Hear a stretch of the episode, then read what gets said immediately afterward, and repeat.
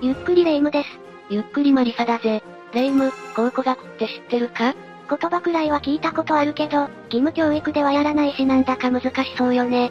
言葉の響きでそう感じるかもしれないけど、そんなこともないんだぜ。考古学というのは遺跡を発掘調査して、遥か昔のことを解き明かす学問なんだ。なるほど。例えば、昔の人はどんな暦で生活していたのか奇妙なミイラはどのようにして作られたのか生贄の儀式はいかにして行われていたのか確かに知らないし、ちょっと興味が出てきたかも。そうだよな。それじゃあ今回は、考古学者も驚く考古学的発見ということで7つ解説していこうと思うぜ。専門家も驚いたなんて余計そそられるじゃない。ゆっくりしていってね。1、ナスカの首狩りの儀式。まず一つ目は、ナスカの首狩りの儀式だ。一発目から物騒ね。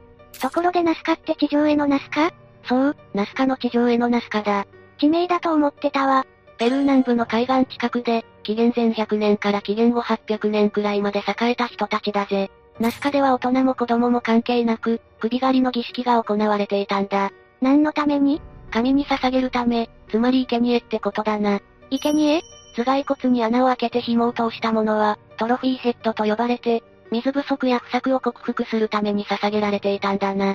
昔は本当にそんなことが行われていたのね。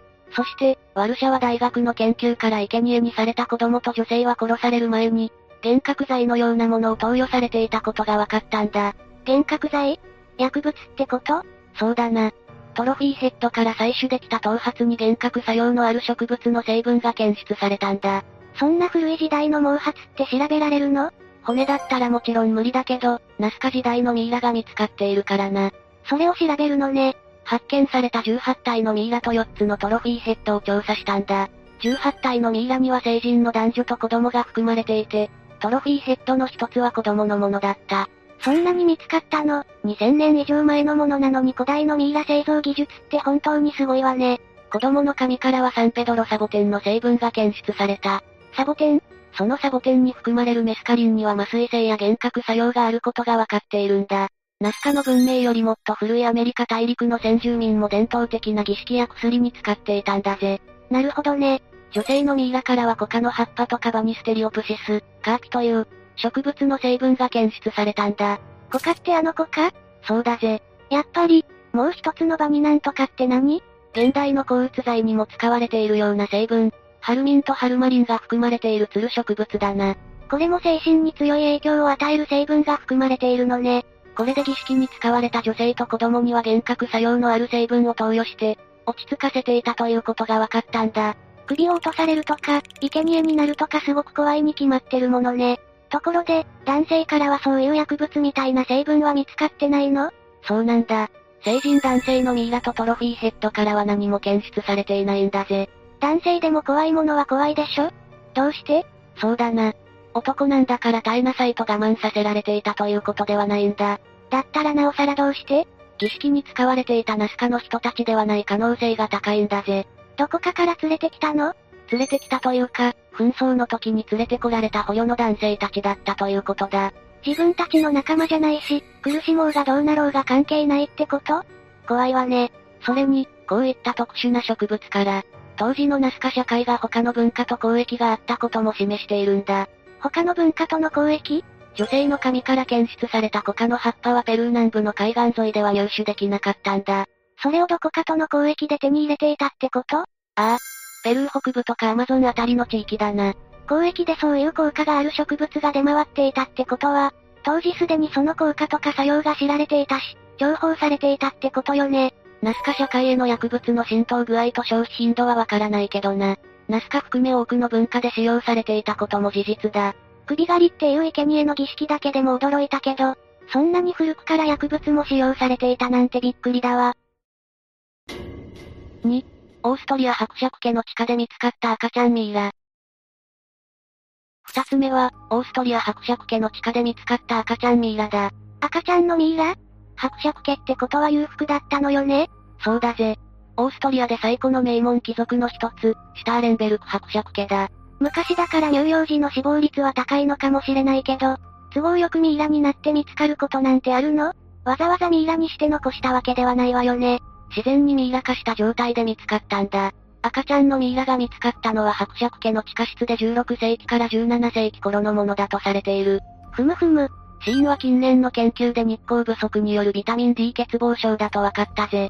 ビタミン D 不足で亡くなることってあるのね。ミイラで見つかったのは男児で、1600年代前半に地下室に埋葬されたことが特定されている。埋葬時の年齢は生後10から18ヶ月だったんだ。 1歳前後ね。地下室からは他に当時の伯爵家の所有者とその妻が眠っていて、家系図から男児は二人の間の長男、ライヒャルとビルヘルムだと推定されているぜ。裕福な家の生まれみたいね。何不自由なく満たされた生活をしているのかと思いきや、そんなに健康的ではない生活だったんだ。ビタミン D 不足ね。それが原因で来る病を発症していた形跡があったんだ。ビタミン D 不足で骨が石灰化してしまって強度が足りなくなってしまうんだ。よく見られる症状の足の湾曲はなかったけど、肋骨には奇形の跡が見つかったぜ。でも、死んでしまうような病気ではないのよね。男児の肺には同じくビタミン D 不足が原因の致死性の肺炎の兆候も見つかったから、そっちが直接の死因だろうな。ところで、ビタミン D 欠乏症ってどうして起こるの日光不足だな。食事の問題じゃないのね。同年齢の幼児と比べると結構肥満気味だということがわかってるから、栄養源の摂取は十分だったはずだぜ。そうなのね。ビタミン D は食事で補うというものじゃなくて、紫外線を浴びて自然に体内で生成される栄養素なんだ。日に当たってないって外に出してもらえなかったのそれは当時のヨーロッパ貴族社会の受ける習慣が影響しているんだぜ。当時の貴族社会では陶器のように白い肌が高貴さの証で、できるだけ日に焼けないようにしていたんだ。そういう貴族の習慣が男の子の命を奪ってしまったのね。ビタミン D 及び骨の形成に日光が重要だと、一般的に知られたのは19世紀に入ってからなんだ。たまたまこの子がミイラとして見つかっただけで、同じような子が他にもいたんでしょうね。そうだな。この男児の遺体が全身綺麗な状態でミイラとして残っていたことで、当時のヨーロッパ貴族の育児環境を理解するための重要な研究材料になっているんだ。綺麗な状態の幼児の遺体ってそうそう見つからないのね。 3、世界最古の義眼。次は、世界最古の義眼だ。義眼ってそんなに昔からあるものなの最古の義眼は5000年近く前、医学史上でも最も古い起源の器具の一つなんだぜ。そ、そんなに前から。ところで、義眼って何のためにあるの見た目まで成功に作れるようになったのは最近のことでしょそうだな。義眼は見た目を補うことの他に、眼球が入っている穴の中で組織が成長しすぎないようにしたり、包帯やアイパッチをしなくても異物が入らないように防ぐ役割があるんだ。結構色々と役割があるのね。義眼の遺骨が見つかったのはイラン南東部にある青銅器時代の遺跡、シャフレソフテだ。ここで見つかった約4800年前の遺骨の左眼下に、半球状の義眼がはめ込まれていたんだぜ。シャフレソフテってどんなところだったのシャフレソフテの年は紀元前3200年頃に作られていて、何度も火災が発生して町のほとんどが焼けている、焼けた都市の異名を持つ町なんだ。それは暮らしていくのも大変そうね。これまでにサイコロを使ったゲームや大理石でできたカップ、装飾された革製品、脳外科手術のある頭蓋骨が見つかっていて、かなり進んだ技術があったとされているんだぜ。ゲームに外科手術、火災さえなければ住みやすそうね。確かにそれだけの技術があれば、義眼を作っていても不思議ではないけど、亡くなってからはめられたわけじゃないの見つかった当初はそういった指摘もあったんだぜ。義眼は両端に穴を開けて糸をくくりつけて、眼帯みたいに固定していたんだが、骨を顕微鏡で調べたところ、義眼を固定した菌糸による摩耗の跡が見つかったんだ。長くつけていた、つまり生前から装着していたってことなのね。ただ、義眼にはまぶたの組織片が付着していて、瞬きによる義眼とのスレでまぶたが生んだり、その一部を失っていた可能性があることもわかっているんだ。やっぱりまだ完成度には問題があるのね。ところで義眼をしていた人ってどんな人だったの亡くなった時には25歳から30歳の女性で、王族のような位の高い人物だったのではないかと考えられている。偉い人だったのね。女性のお墓からは一緒に埋葬された土器や革製品、宝石なども見つかっているんだ。これは社会的に高い地位の人のお墓でしか見つからないんだぜ。ふむふむ。彼女が高い地位にいた人なら外見を保つために義眼は必要だっただろうし、自分に合ったオーダーメイドの義眼を作らせる財も技術者も用意できたことに納得だな。義眼って作るのは難しそうなものなの天然のタールと動物の脂肪を混ぜたものなんだが、大事なのはそこではない。義眼には幅0.5ミリ以下の極細の毛細血管を金で施していたり、中央には円形の動向も掘られているんだ。それはできるだけリアルな眼球に近づけるためその通りだぜ。これは義眼の制作者が眼球についての医学的知識を持ち合わせていながら、繊細な彫刻や彩色の技術も持ち合わせていたということなんだぜ。今から5000年近く前にすごいわね。その他に義眼に施された装飾にも注意したい。装飾瞳孔とか毛細血管はリアルに再現しているのに、義眼には装飾を施しているんだ。リアルにしたいのかそうじゃないのかよくわからないわね。どういう模様なの瞳孔から放射状に8本の線が書かれているものなんだ。なんか光ってるもの、太陽かしらそうだな。瞳孔と放射状の線で太陽の光を表していると考えられているんだ。毛細血管が赤じゃなくて金なのも光を表しているからってことそうかもしれないな。そこでこの義眼の女性は巫女や占い師をしていたとも考えられているんだぜ。巫女や占い師神からのお告げを聞いて未来を見通すような、預言者として崇められていた可能性があるということだな。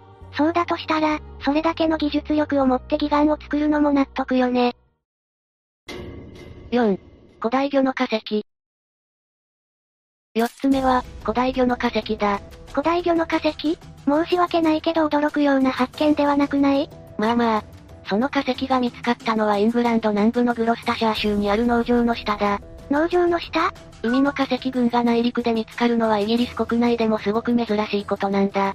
中生代ジュラ紀の暖かい海だったところの化石群が見つかったんだぜ。ジュラ紀って言うと恐竜がいたような時代ね。古代魚や爬虫類、イカ、珍しい昆虫の化石など、1億8000万年前の化石が180点以上見つかったんだ。その中に驚くような魚の化石があったのそうなんだ。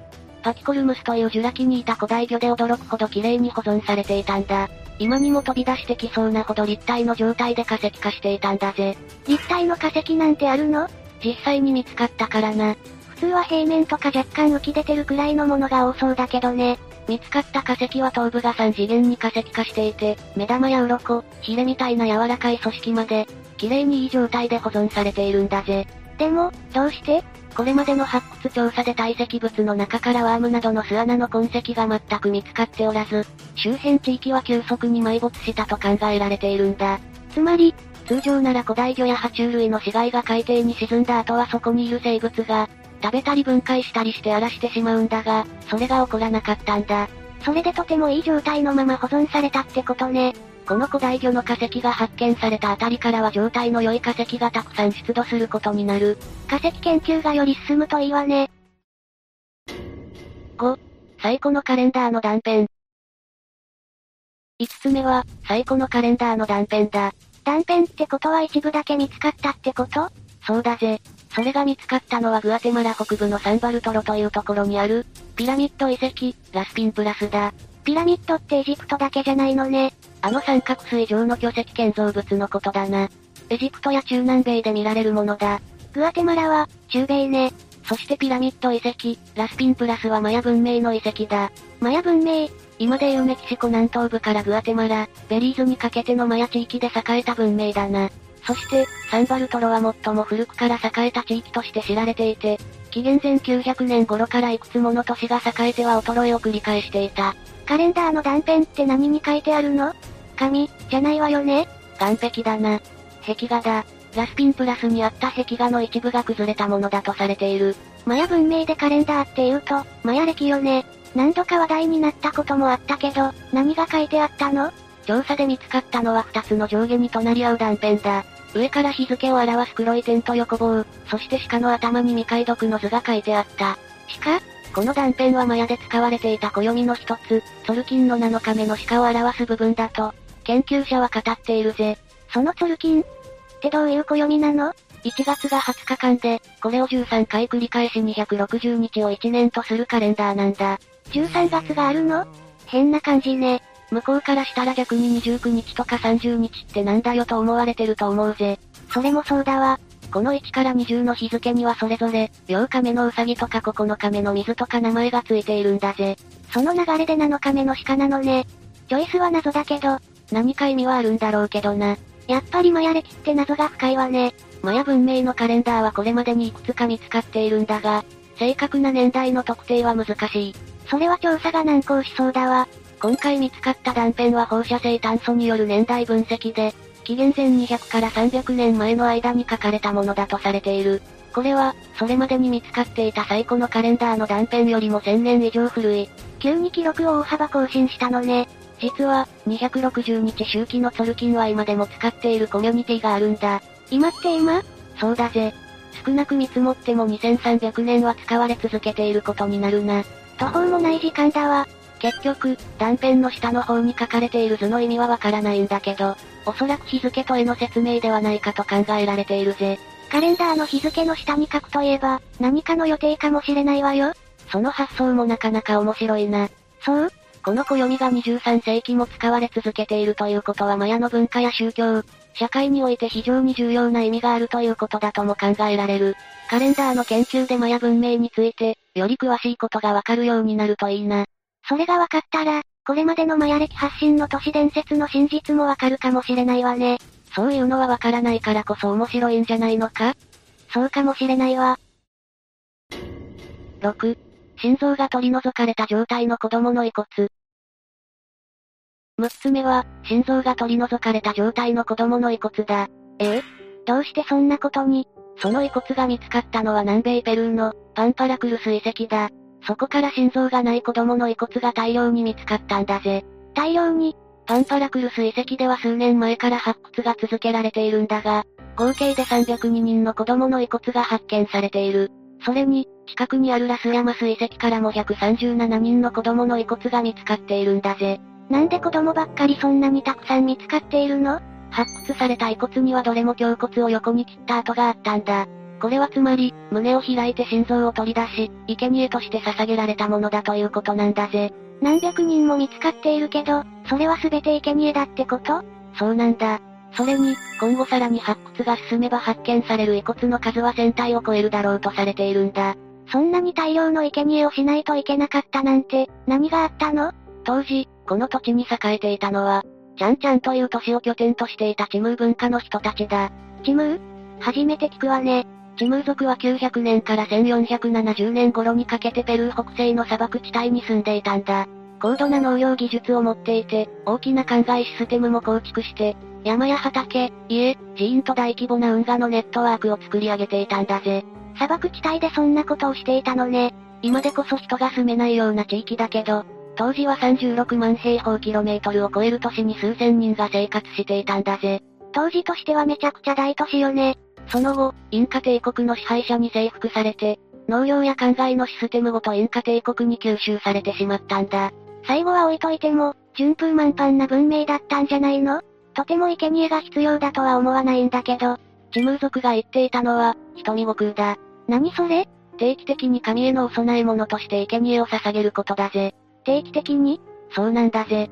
少なくともパンパラクルスの地域では、1050年から1500年の450年の間に、6回の生贄を捧げるイベントが確認されている。もっとやっている可能性もあるってことよね。それも含めてチムー族は定期的に生贄の儀式をやっていたことがわかるな。だが、これはチムー族がオリジナルで始めたことではないんだぜ。そうなのチムー文化出現の以前に、近くに住んでいた人々が瞳悟空をしていたことがわかっているんだ。チムー族はこれを慣習として引き継いだのかもしれないな。大人でもいいとは思わないんだけど、どうして子供だったの集団の未来を考えるなら子供を大量に生贄にしてしまうのは得策とは思えないわ。その通りなんだが、どうして子供だったのか正確な理由を知ることはできないんだぜ。当時のペルーには文字による記録はされていなかったからな。そうなのね。神様に生贄を捧げる目的というとやはり気候や環境の変化が原因だと考えられるな。特にチムー族は農業をしていたんだものね。そうだな。例えば、太平洋赤道域の日付変更線から南米沿岸にかけて、海面の水温が通常より高くなる、エルニーニョ現象。これが起こると、ペルーでは豪雨とそれに伴う洪水が発生した可能性があるんだ。それは農耕民族にとっては大打撃ね。危機的な状況の文明全体を救うために多くの子供たちを生贄として捧げたのかもしれないな。それでも千人もの子供たちが生贄にされたと思うと、ちょっと胸が痛いわね。 7、新種のカタツムリ。最後は、新種のカタツムリだ。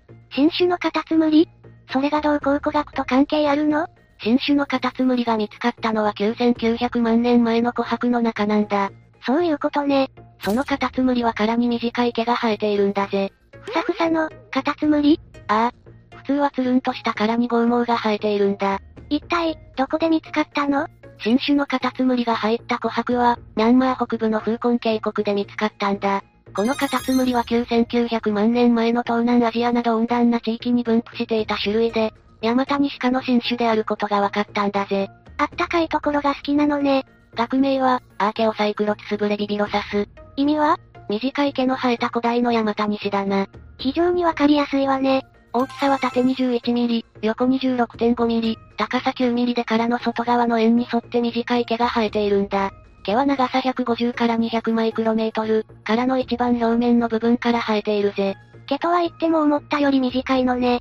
それにしても毛の生えたカタツムリなんて、古代は不思議生物が多いわ。実は、現代にもいるんだぜ。毛の生えたカタツムリが日本にもオーケマイマイというしっかり毛の生えたカタツムリがいるんだ。ちょっと毛虫っぽい。はるか昔にも、現在にも毛の生えたカタツムリはいるってことね。そういうことだな。ところでなんで毛が生えてるのなんとなくオシャレだからいや、殻に生えている毛は陸にいるカタツムリにとって色々と意味のあることなんだぜ。色々ってメリットは大きく分けて4つだ。まず、これは現代のカタツムリでも確認できていることなんだが、殻に毛が生えていることで植物の茎や葉にしがみつくグリップ能力が上がっているんだ。毛が引っかかってくれるのね。それから、毛と毛の間に水滴がくっつきやすくなって体の乾燥を防いだり、体を冷やしたりしてくれるんだ。カタツムリにとっては乾燥も高温も死活問題なのね。あと、今回見つかった新種に関しては殻を保護する必要があったんだぜ。殻の保護何からこのカタツムリが生きていた中世代の熱帯雨林の地面は共産性の不要度だったんだ。殻が溶けちゃうのね。だからといって、ずっと植物や木の上にいるわけにもいかないからな。直接、殻に共産性の土がつかないように毛が必要だったんだぜ。四つ目は昆虫や鳥などの天敵から身を隠すためのカモフラージュだな。隠れられるのかしら普通につるんとした殻よりは周りに馴染むと思うぜ。なるほどね。9900万年前からのカタツムリなりの生き残る知恵ってことかしら。さて、今回は考古学者も驚く考古学的発見ということで話してきたな。考古学ってなんとなく難しそうだし、遠いものだと思ってたんだけど、話を聞いてみるとそういうわけでもないのね。昔の人たちの生活や文化、技術、古代の生物、どれも興味をそそられるような面白い話だと思うんだぜ。それもこれも地中や遺跡から見つかったものを調べることで分かってきたことなのね。そうなんだ。そういう発掘されたものを調べることで、タイムマシンはなくとも過去のことを知れるんだ。他にも知りたくなったし、これから明らかになることももっと楽しみになったわ。というわけで、今日の動画はここまで。動画が面白かったら、高評価とチャンネル登録よろしくお願いします。最後までご視聴いただきありがとうございました。